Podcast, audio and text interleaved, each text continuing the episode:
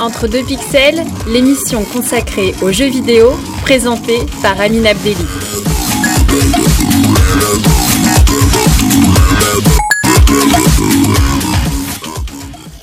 Vous êtes sur LFM Radio 95.5 dans l'émission Entre deux pixels. Aujourd'hui, j'ai le plaisir d'accueillir Vincent Salone, créateur du jeu Somewhere the Vault Paper. Bonjour. Oui, bonjour. Salut Amine. Alors, euh, pour commencer, c'est un peu la question rituelle. Quel a été ton premier rapport aux jeux vidéo? Alors, mon premier rapport, euh, si je me rappelle bien, alors ça va pas être très original. euh, je devais avoir 6 ans, je pense. Et euh, donc, c'était euh, Mario Bros sur euh, Nintendo. Euh, donc, 8 bits. Euh, donc, chez, chez ma voisine, en fait. Euh, je sais plus, j'étais chez elle pour jouer probablement. Et je suis tombé là-dessus. euh, il y avait son grand frère, je crois, qui jouait dans, dans le salon chez eux.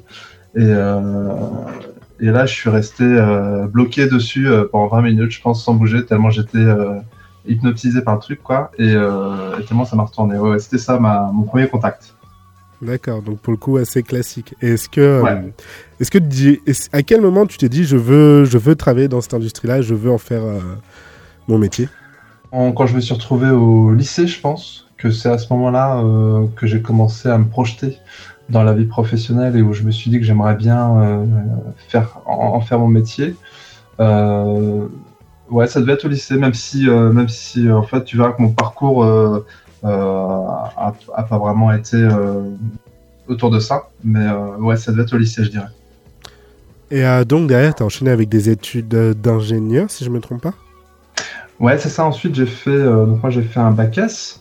euh, et ensuite, j'ai fait un DUT euh, d'informatique. Euh, donc, c'est un diplôme en, deux ans euh, avec des, des stages. Euh, donc, c'est une formation courte euh, qui est plutôt bien foutue, je trouve. Et puis ensuite, moi, je voulais quand même continuer. Donc, j'ai fait un, un IUP. Donc, en gros, c'est un cursus universitaire à partir de bac plus 2 en général, qu'on rejoint via en DUT ou via un DOG. Euh, et donc en trois ans, euh, donc jusqu'au Master 2, euh, donc voilà, donc Bac plus 5 euh, universitaire en, en génie logiciel, donc c'est-à-dire une formation généraliste de, de développeur quoi, en fait. Et donc derrière, est-ce que tu as pu euh, tout de suite travailler dans le- dans l'industrie du jeu vidéo? Non, non, euh, pas du tout. Puis en fait, j'ai jamais travaillé dans l'industrie du jeu vidéo parce que là, effectivement, dans le cadre du, du jeu que j'ai que j'ai créé, j'étais en, en indé complètement, quoi. Euh, donc, je me suis mis en fait tout seul dans l'industrie en quelque sorte en tant qu'auto-entrepreneur. Euh, non, en fait, moi, j'ai travaillé euh, 10 ans en fait dans bah, dans l'industrie du logiciel euh, à Paris, dans des grosses boîtes d'édition logicielle. ouais. Et du coup, il y a quelques années, à peu près trois ans, il me semble, tu as, sauté le pas de fonder ton propre studio. Ouais. Qu'est-ce qui qu'est-ce qui t'a fait faire la transition? Alors en fait, euh, ouais, donc ça faisait une dizaine d'années que je bossais euh, en région parisienne. Bah, enfin, je commençais un petit peu à m'ennuyer. Euh, j'ai fait la majeure partie donc de cette expérience dans, la même boîte. Je commençais un petit peu à m'ennuyer, j'avais un petit peu fait le tour. Et puis en fait, il y a eu un plan de licenciement économique au sein de ma boîte, c'est-à-dire des, licenciements j'ai vu ça comme une opportunité, euh, bah, finalement, de, de tenter autre chose. Euh, et donc, euh, euh, j'en ai profité pour me retrouver au chômage, si tu veux, euh, afin de pouvoir me lancer en indé. Quoi. Et du coup, effectivement, j'avais j'avais deux ans d'allocation qui me permettaient de, de, de bosser pour essayer de monter ma structure et de surtout bah, créer un moteur de jeu et ainsi de suite. Quoi. Donc, en fait, ça s'est ouais, fait comme ça. D'accord. Et donc, euh, ton premier jeu, c'est Somewhere the Wallpaper. Euh, Ouais. Pour le resituer un peu plus, c'est un jeu sur mobile. C'est un visual novel, une mais euh, ça va un peu plus loin. C'est une histoire interactive. Du coup, on est contacté par, euh, par Kat, tout simplement une journaliste dans un magazine culturel. Et il se trouve qu'elle a des ennuis. Ouais. Et euh, le jeu se présente, c'est un peu particulier, comme euh, juste, entre gros guillemets, des, échan- des échanges de SMS. On va pouvoir choisir, euh, choisir nos réponses. Et euh, du coup, ma première question là-dessus, c'est euh, pourquoi avoir euh, voulu faire un jeu mobile? Bah, parce qu'en fait, ça me semblait plus, plus abordable en quelque sorte en tant que premier projet. Donc moi, je suis développeur de formation, mais malgré tout, en fait, concevoir un jeu vidéo, c'est extrêmement compliqué, ça demande énormément de temps et ça demande plein de compétences différentes. Et donc moi, j'étais dans, dans, mon idée, je voulais pouvoir créer un jeu tout seul, quoi, quasiment. donc c'est pour ça que j'ai choisi en fait de, de créer un jeu qui est avec une, forte une, forte dominance narrative, si tu veux. Euh, c'est même en fait que ça, parce que c'est un jeu purement textuel d'ailleurs. Euh, T'as dit que c'était une visual novel, en fait, c'est pas exactement exact, parce que dans les visual novels, effectivement, c'est des, jeux narratifs, euh, mais effectivement avec des images, euh, du côté visuel, avec des images, des, protagonistes avec lesquels tu parles, ainsi de suite. Euh, là, dans Subway, on est vraiment, comme tu disais, dans une interface euh, texto, quoi et, et on échange avec des, personnes, on fait des choix de dialogue et puis ça va avoir des, conséquences sur, le, sur la suite de l'histoire. En fait, j'ai choisi ce type de jeu parce que du coup, ça me paraissait vraiment le plus abordable possible euh, à, à, créer tout seul, même si au final, je l'ai pas fait tout seul parce que j'ai travaillé avec un auteur pour, bah donc, du coup, pour écrire tout le scénario et tous les dialogues qu'il y a dans son moyen. D'accord. Et euh, est-ce que tu as dû t'entourer d'autres personnes pour pouvoir le développer et le finaliser? Ouais, on a bossé avec. Euh... Ben, là, c'était vraiment, euh, comment dire, de l'ordre de la euh, de la prestation entre guillemets. C'est-à-dire que donc moi, je travaillais avec Thomas quasiment un an et demi dessus. Hein, sur Somewhere. Et par contre, effectivement, on a bossé avec un musicien, avec un DJ allemand qui s'appelle Rimut, qui a fait la bande son du jeu. Euh, parce que en fonction des situations dans lesquelles on se retrouve et des endroits dans lesquels on se trouve euh, au fil de l'histoire, il y a une ambiance sonore euh, qui, qui, dynamique un petit peu qui s'adapte à, à, ces situations-là. Et puis j'ai travaillé également avec un, illustrateur pour, la, pour les visuels, pour créer les visuels en fait qu'on retrouve sur les stores, sur l'App Store et sur, sur le, le, Google Play, qui présente en fait euh, qui illustre en fait des situations, des situations un peu fortes dans lesquelles euh, Kat euh, va se retrouver pendant l'histoire pour donner en fait un petit peu un feeling au joueur sur le store pour qu'il ait une idée un petit peu de, de voilà, de, de l'ambiance dans laquelle il va se, se, retrouver, même si effectivement dans le jeu, il n'y a, a, pas d'image. Et euh, du coup, quelles ont été tes, tes influences pour, euh, pour créer ce jeu qui est quand même assez, euh, assez atypique? Je dirais qu'il y a eu deux influences majeures. La première, c'est Lifeline, donc qui est un jeu mobile qui est sorti en 2015, je crois, qui est en fait le premier à avoir, comment dire, introduit ce concept de, de fiction interactive en temps réel sur mobile. C'est que la fiction interactive existait déjà depuis longtemps. Euh, c'est même, un des premiers types de jeux qui a, existé. Euh, mais donc le côté en fait, euh, ce qu'ils ont fait avec Lifeline, c'est que euh, c'est un studio américain qui est à l'origine de ce jeu. Euh, c'est qu'ils l'ont vraiment adapté au device mobile en ajoutant cette notion de temps réel. En fait, cette notion de temps réel, c'est le fait qu'effectivement on discute avec un personnage via des textos interposés entre, en, en quelque sorte. Et, euh, et, en fait, en temps, le, les protagonistes euh, vont être occupés, quoi. Euh, si par exemple ils, ont, ils doivent se rendre dans un lieu particulier, ainsi de suite, et bah si jamais ça prend deux heures, bah, pendant deux heures on n'a pas de nouvelles et on peut pas continuer la discussion. Et au bout de deux heures, on va recevoir une notification euh, du, du, du, du, perso qui veut dire ah bah ok, je suis revenu, euh, là, là, voilà ce que je vois et ainsi de suite, et, et, le jeu continue à ce moment-là. Euh, donc ça c'est la notion de temps réel euh, qui ajoute une, dimension particulière et assez réaliste pour le coup euh, à ce type de jeu. Donc ça, c'était une première source d'inspiration, Lifeline.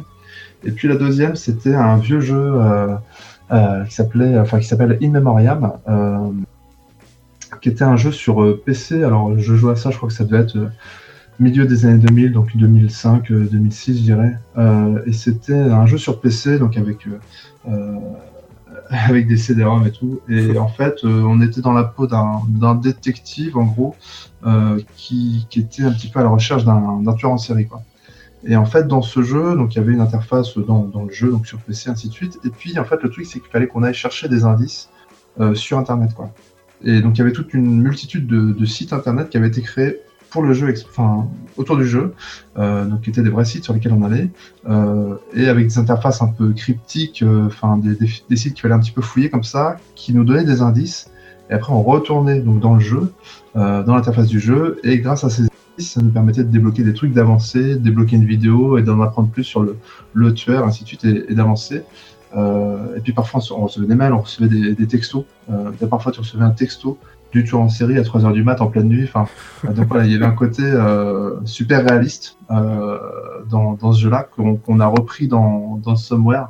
parce qu'en fait, dans Somewhere, donc de la même façon, tu discutes avec Kat, et puis amène son enquête. Il faut que tu l'aides. Effectivement, elle est un peu en galère. Et puis tu vas être amené à toi aussi à faire des recherches sur Internet, euh, sur Wikipédia, ce genre de choses, euh, pour euh, sur des sur des vrais sujets, quoi. Pour trouver des infos, des pistes, et puis c'est comme ça ensuite tu retournes dans le jeu et tu l'aides en, lui disant ce que tu as trouvé. Et ça te permet d'avancer. Tu vas aussi parfois utiliser Google Maps pour la localiser, euh, elle est pourchassée, tu l'aides à s'enfuir, elle est un peu paumée, elle te dit bah là je suis face à une église, je suis dans telle rue. Euh, il va falloir que tu ailles en street view un petit peu pour repérer où elle est, euh, voir comment elle est orientée, puis dire ok, passe à gauche, passe à droite, ainsi de suite.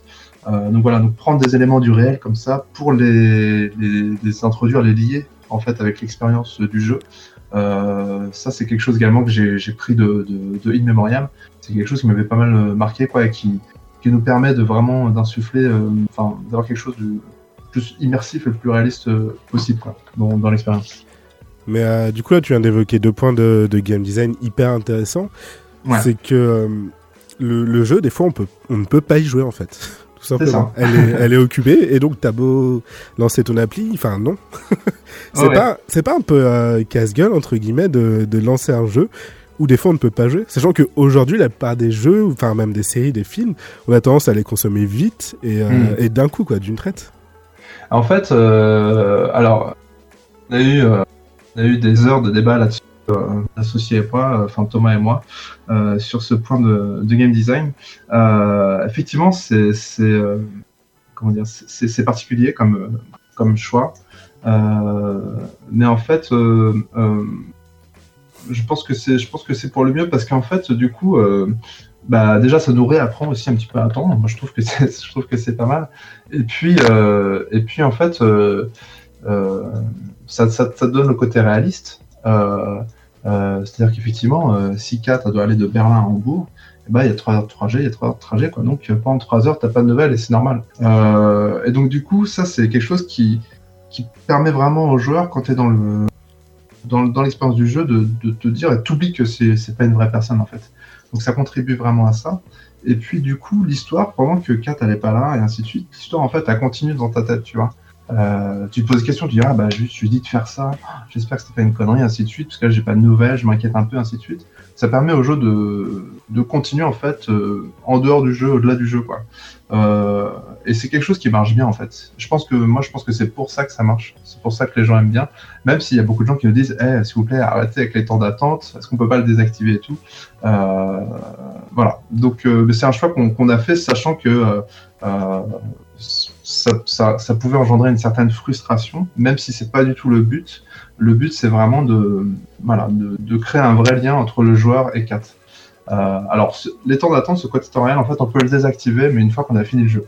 Une fois qu'on a fini le jeu une première fois, qu'on a atteint une des fins possibles, euh, ben, on peut recommencer d'où on veut, on peut repartir. Et puis là, par contre, on peut désactiver les temps d'attente euh, pour explorer les différentes manches narratives plus, plus rapidement.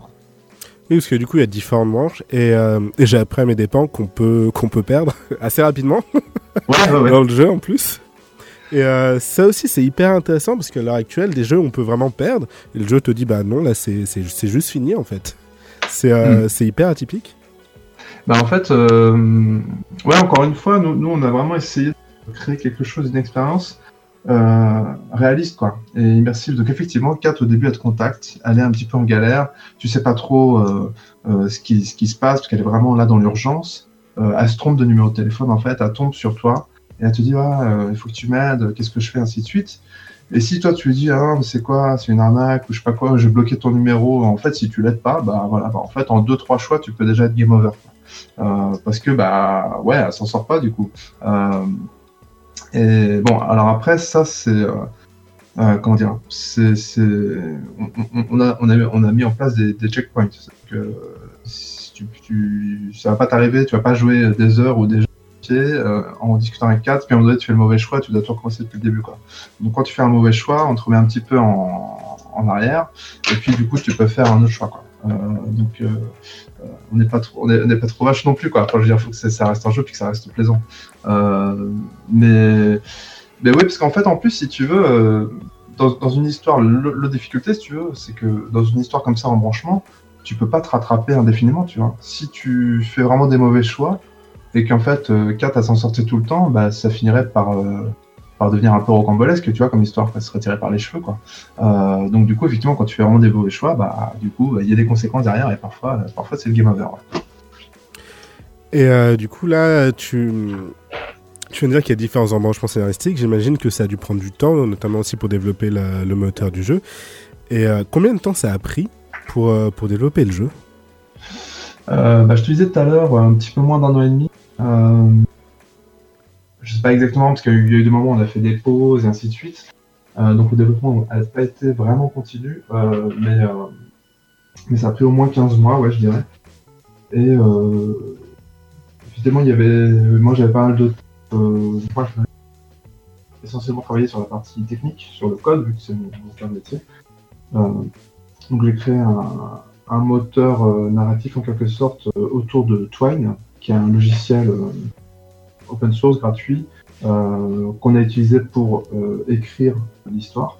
donc Twine en fait c'est vraiment un logiciel dédié à l'écriture de fiction interactive, c'est-à-dire de, fiction à embranchement. Euh, donc tu fais des, as des boîtes en gros, et puis voilà, si tu as un choix oui, non, et bah oui, tu vas tirer une, une, ligne vers une autre boîte qui correspond à quand joueur a dit oui et non, et ainsi de suite. Et c'est comme ça que tu vas dessiner ton, arborescence euh, narrative. Donc tu as une interface visuelle de, des chemins en fait possibles euh, par rapport à, l'histoire que tu es en train de développer. Donc toi, en fait, c'est notre logiciel d'écriture qui est déjà existant, euh, qui, produit un format particulier, euh, et donc moi autour de ça, j'ai créé toute l'infrastructure en termes de code pour, pour présenter ça sur mobile, sur Android, sur iOS, gérer les notifications, l'ambiance sonore et tout ce qui tout ce qui n'existait pas en fait. donc ouais, ça nous a pris ça nous a pris 15 mois, sachant que il y a, y a... oui ça, demandait pas mal de taf et puis il y a eu vers la fin de la production toute la phase de traduction qui a pris également pas mal de temps parce que le jeu a été écrit en français, que Thomas et moi on est, français, et donc ça a été traduit euh, en anglais dans un premier temps. Euh, il y a un peu plus de 40 000 mots, euh, donc ça fait en gros comme un, roman de 150 pages, quoi, un livre poche, à peu près, donc c'est quand même assez conséquent. donc il y a une première phase où le jeu été traduit en anglais, l'anglais il a été traduit dans d'autres langues, donc voilà, ça, ça, ça rajoute un petit peu de temps de, prod, quoi. Mais euh, voilà, pour répondre à tes questions, 15 euh, mois de taf. Même si je pense qu'on aurait pu faire plus court. C'est notre premier jeu, c'est la première fois qu'on écrit une histoire de ce type-là. Euh, donc on a fait pas mal d'erreurs, on a recommencé des trucs. mais donc ouais, ça, ça, nous a pris pas mal de temps. D'accord. Et donc là, tu viens d'évoquer la traduction. Et truc un peu surprenant, le jeu est aussi traduit en turc. C'était une volonté de, de, de vous ou qui, Comment ça se fait? Bah, c'est une volonté euh, des joueurs, euh, parce que ça, c'est euh, des joueurs qui l'ont qui l'ont fait la trad gratuitement. Euh, et d'ailleurs, c'est une personne euh, seule qui l'a faite, une, une, personne qui s'appelle Lalé, qui est une turque du coup, qui m'a contacté sur Facebook et qui m'a dit bah moi je suis je suis traductrice, ça m'intéresse de, de, traduire le jeu et ainsi de suite. Euh, et donc, euh, on, a eu, on a eu beaucoup de chance avec euh, ce jeu parce que donc il y a une communauté qui s'est construite autour du jeu assez naturellement. parce qu'en fait, le jeu est sorti en bêta, c'est en version démo, il y a super longtemps, il y a un an, on va dire fin, ouais, on va dire, ouais, je septembre, octobre 2017. Et, et, et, du coup, en fait, il est sorti en démo en accès libre sur Android à ce moment-là parce qu'on testait des trucs. Et puis en fait, euh, il a été téléchargé par pas mal de joueurs euh, sous cette forme-là. Euh, tant et si bien qu'en fait, on a créé une communauté sur la version bêta du jeu, quoi, sans communiquer dessus, vraiment. ça s'est fait un petit peu tout seul grâce, on va dire, à l'algorithme de mise en avant d'Android. Et, en fait, grâce à cette communauté, on a eu une traduction en italien et en turc. gratuite, parce que nous, on a déjà investi beaucoup dans le jeu. On pouvait pas rajouter d'autres langues. Et euh, donc il y a pas mal de gens qui nous ont sollicité. Euh, donc euh, si tu veux, j'ai à peu près 15, 15 traductions en cours. Mais sauf que c'est tellement de taf, les gens ne se rendent pas forcément compte. Donc quand ils me disent tu veux traduire ton jeu en polonais, je dis bah ok super, avec plaisir. Par contre je te préviens, j'ai plus d'argent. Ça demande vraiment beaucoup de boulot. Quoi. donc a beaucoup beaucoup de gens qui ont commencé la trad, mais il y a cette nana turque qui a fini la trad en turc, et puis un groupe d'Italiens, une dizaine de joueurs, qui sont allés également au bout en italien. donc on a eu deux langues qui ont été comme ça apportées par, la D'accord. Et donc là, tu viens de dire que le jeu a été lancé d'abord en bêta et que naturellement, il a été mis en avant par, euh, par Google, parce que enfin, le, le, Google Play Store, c'est un peu, euh, c'est un peu un enfer pour, euh, pour les indés pour, pour s'en sortir, parce qu'il y a tellement de jeux qui sortent par, par jour ou même par heure, c'est assez hallucinant. Donc en fait, ouais, ce qui s'est passé au moment de la bêta, c'est que on s'est rendu compte, mais vraiment un peu par hasard, parce que nous on avait mis le jeu donc en bêta sur le store Android en accès public euh, au moment où en fait on était à la recherche d'un éditeur. Euh, donc en fait, pour qu'il puisse euh, accéder au jeu en un clic avec un lien, sans qu'on ait besoin d'envoyer des invitations ou ce genre de choses.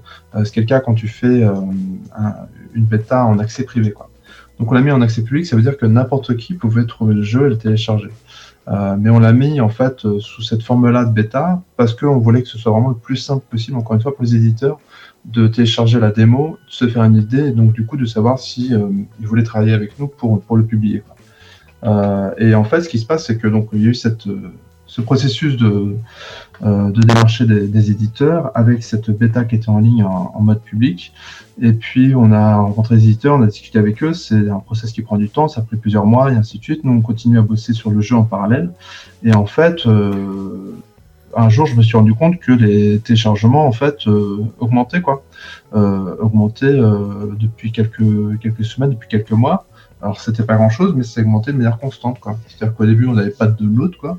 Puis après on s'est mis à avoir 3, 4, 5 downloads par jour. Puis un jour on a eu 50 downloads, 80, 100, 200, 500 et ainsi de suite. Et on est arrivé à plusieurs milliers de downloads par jour. et en fait, voilà, sans que nous on fasse une promotion particulière, euh, sans qu'il y ait une communication vraiment forte autour du jeu. Nous, on continue d'en parler sur les réseaux sociaux, mais c'était vraiment très, très, euh, euh, très anecdotique, je dirais. Et, donc, effectivement, ça s'est fait comme ça, quoi. D'accord, donc vraiment un peu le, fruit du hasard. Mm. Et pour continuer du coup sur, sur le store, il y a un modèle économique assez, assez particulier qui enfin, pour le coup, je l'ai assez peu rencontré, c'est que le jeu est en partie gratuit, sauf arrivé à un point où là, on doit payer pour pouvoir continuer. Ouais. Euh, en fait, euh, ouais, le, modèle économique euh, sur, le, sur mobile, c'est c'est un peu compliqué. Ce qui domine aujourd'hui depuis quelques années maintenant, c'est la publicité et les micro-paiements. C'est-à-dire que il y a une majorité d'applications et de jeux qui sont gratuits, mais en fait pas vraiment, dans le sens où euh, soit effectivement on est assailli de, de pubs, euh, il faut cliquer sur, les, sur des pop-up et, on rate la croix une fois sur deux et du coup on se retrouve euh, sur, sur le site où, mener la pub et ainsi de suite. Soit, soit il y a des micro-paiements, des achats intégrés à tir larigot. avec bah, dès qu'on qu'on veut jouer normalement ou avoir une expérience un peu normale d'utilisation de l'application, et ben il faut il faut passer à la caisse et puis c'est des expériences qui sont en général pas très euh, satisfaisantes. Euh, nous, on voulait vraiment euh, avoir un, modèle économique plus transparent. Alors, nous, ce qu'on a, ce qu'on a voulu faire avec Somewhere, c'est proposer effectivement le jeu en téléchargement gratuit pour qu'un maximum de monde puisse l'essayer. et que ça, en fait, que ça, puisse aussi avoir lieu de démo. C'est-à-dire que du coup, on peut tester le jeu. Et puis, euh, si ça nous plaît, on peut l'acheter. Si ça ne nous plaît pas, bah, on laisse tomber. Euh, et, du coup, voilà, c'est un petit peu, euh, un petit peu entre, le premium et le, et le, gratuit, je sais pas comment dire, mais voilà, effectivement, il y a une partie du contenu qui est gratuit. et ensuite, quand tu arrives à la fin du contenu gratuit, qui, représente, je dirais, 25 à 30% de, l'expérience de jeu, là, effectivement, tu as un micro-paiement à faire, mais il n'y en a qu'un, et qui permet de débloquer tout le jeu. D'accord, visiblement c'est un modèle euh, qui, qui, fonctionne, ce qui est assez surprenant parce qu'on a l'habitude de, Candy Crush et d'autres euh, jeux un peu plus, euh, un peu plus gourmands. Ouais, ouais, en fait, bah, c'est délicat parce que tu vois, on pourrait mettre de la pub, on pourrait mettre des micro-paiements, tu vois, on pourrait mettre des micro-paiements pour justement désactiver les temps d'attente. Il y a pas mal de jeux qui sont un petit peu sur ce, du même genre que Somewhere qui font ça, quoi. Mais là, encore une fois, nous, c'est vraiment des modèles qu'on qu'on désapprouve parce que c'est vraiment jouer sur la frustration du frustration du joueur quoi. Et euh, c'est pas quelque chose qu'on a envie de, de, faire quoi. Je trouve pas ça euh, sain comme comme mécanique. Euh, c'est délicat parce qu'en fait du coup euh, euh, c'est délicat en fait de prévenir les joueurs. De leur dire attention c'est que le début qui est gratuit à un moment donné bah, si tu veux avoir le jeu complet bah falloir en acheter parce que bah, parce que nous aussi on paye des factures tout simplement quoi. Et donc on a, on a quelques joueurs qui, qui, euh, qui, qui, réalisent pas ça et donc du coup qui se retrouvent frustrés au moment où on paye et qui considèrent qu'on les a piégés. Quoi. Alors que nous, on a essayé de faire tout l'inverse justement et de plutôt que de leur vendre des trucs avec des micro-paiements ou de leur vendre un truc premium, et ben voilà. On arrive bientôt au, bout de, de l'émission. Euh, le jeu est sorti en mars. Est-ce que là actuellement tu, tu travailles sur, euh, sur potentiellement une suite ou, ou complètement un autre jeu ou encore en train de débugger quelques, quelques éléments Alors, euh, sur ce on continue de, de, le maintenir et puis de suivre ça avec attention. Euh, mais je travaille euh, effectivement sur un nouveau projet qui n'est pas, une, qui est pas une suite, donc c'est pas dans, dans le même univers, dans le même scénario que Somewhere, c'est une autre histoire complètement nouvelle. Donc je travaille avec un autre auteur sur, sur un, nouveau jeu donc qui sera dans le même genre avec quand même euh, des petites surprises en plus par rapport à Somewhere euh, et qui devrait sortir euh, qui devrait sortir dans l'année. D'accord. Et du coup, ça sera dans un univers réaliste ou est-ce que tu imagines faire quelque chose de plus fantastique Là, ça va encore rester dans un univers réaliste. Ça reste dans notre dans notre monde, quoi. Vraiment. C'est comme Somewhere si vous y jouez, vous verrez, c'est des sujets d'actualité, c'est des sujets du moment, c'est des vraies infos. Et euh, bon, c'est ça qui, qui, nous a plu avec Somewhere. Et là, sur le prochain, euh, c'est dans la même euh, ligne pour l'instant. Ouais. D'accord. Eh bien, pour, pour conclure l'émission, est-ce que tu aurais une recommandation pour, pour nos auditeurs? Oui, alors j'ai réfléchi et moi, je propose Reigns. Alors, je sais pas si tu connais, c'est un jeu mobile. Donc, Reigns, donc le règne en anglais. R-E-I-G NAS. Euh, et euh, c'est un jeu euh, qui a été développé par un, Français d'ailleurs. C'est un jeu mobile, donc Android et iOS, qui est un jeu premium pour le coup, donc c'est payant. Vous y aller, c'est vraiment, vraiment top. qui est en fait un jeu, alors c'est pareil, c'est un jeu narratif. et en fait, alors au niveau de l'interface, c'est marrant, c'est un petit peu inspiré de, de Tinder. Donc en fait, on a des cartes qui nous sont présentées et puis on fait un swipe gauche ou un swipe droit pour euh, accepter ou pas, voilà, en tout cas pour faire euh, un choix binaire entre deux, entre deux propositions. Quoi. Euh, et en fait, on est un roi, finalement, on est un souverain, et donc les cartes, ça représente bah, les, les, personnes de la cour, l'église, ainsi de suite, donc des protagonistes comme ça qui viennent nous voir, qui nous demandent en gros, qui nous présentent des situations, qui nous demandent de prendre des décisions. Euh, et donc en fonction des choix qu'on fait, eh bien le royaume va plus ou moins bien. Il y a différents euh, comment dire critères. Il y a l'Église, il y a les finances, il y a le peuple et l'armée. Voilà, donc il y a quatre critères comme ça qu'il faut essayer de d'équilibrer. Euh, et en fonction des choix qu'on fait, eh ben, donc voilà, on va euh, savoir des conséquences sur ces quatre euh, domaines-là que j'ai cités. Et euh, voilà, donc l'interface est super simple, c'est très très bien foutu, l'ambiance sonore est vraiment géniale. et puis et puis, euh, en fait, euh, voilà, il y, a pas mal d'achievements à débloquer, il y a plein de cartes à découvrir. Euh, donc, en fait, c'est un jeu qui est beaucoup plus profond que, ce qui peut paraître de prime abord. et on peut y jouer des heures sans s'en rendre compte, on, peut très vite tomber dedans, mais c'est très très bien foutu. Donc, ça s'appelle Reigns. Et ouais, ça, c'était une chouette découverte. C'est Reigns qui fonctionne hyper bien, c'est une espèce de jeu de. de ah, j'en mes mots, de gestion où euh, du coup, faut, mais qui est très simplifié, mais qui est très accessible. Et là, récemment, ils ont sorti une version Game of Thrones, du coup basée sur la dernière saison. Et euh, des retours que j'ai eu, c'était quand même assez, euh, assez très très très bien. Et euh, du coup, merci Vincent d'avoir répondu à mes questions. Pour rappel, Somewhere The Wallpaper est dispo sur iPhone et Android. Un jeu super sympa pour jouer dans les transports avec un univers hyper prenant. Vraiment, c'est une espèce de thriller en fait, tout simplement. Hmm. Donc, euh, si vous voulez faire euh, votre propre idée, vous pouvez tester le jeu de manière gratuite et avoir un bon aperçu de, euh, la suite. Demain matin, vous retrouverez Thibaut dans la matinale pour se réveiller de bonne humeur. De mon côté, je vous souhaite une bonne semaine sur LFM Radio.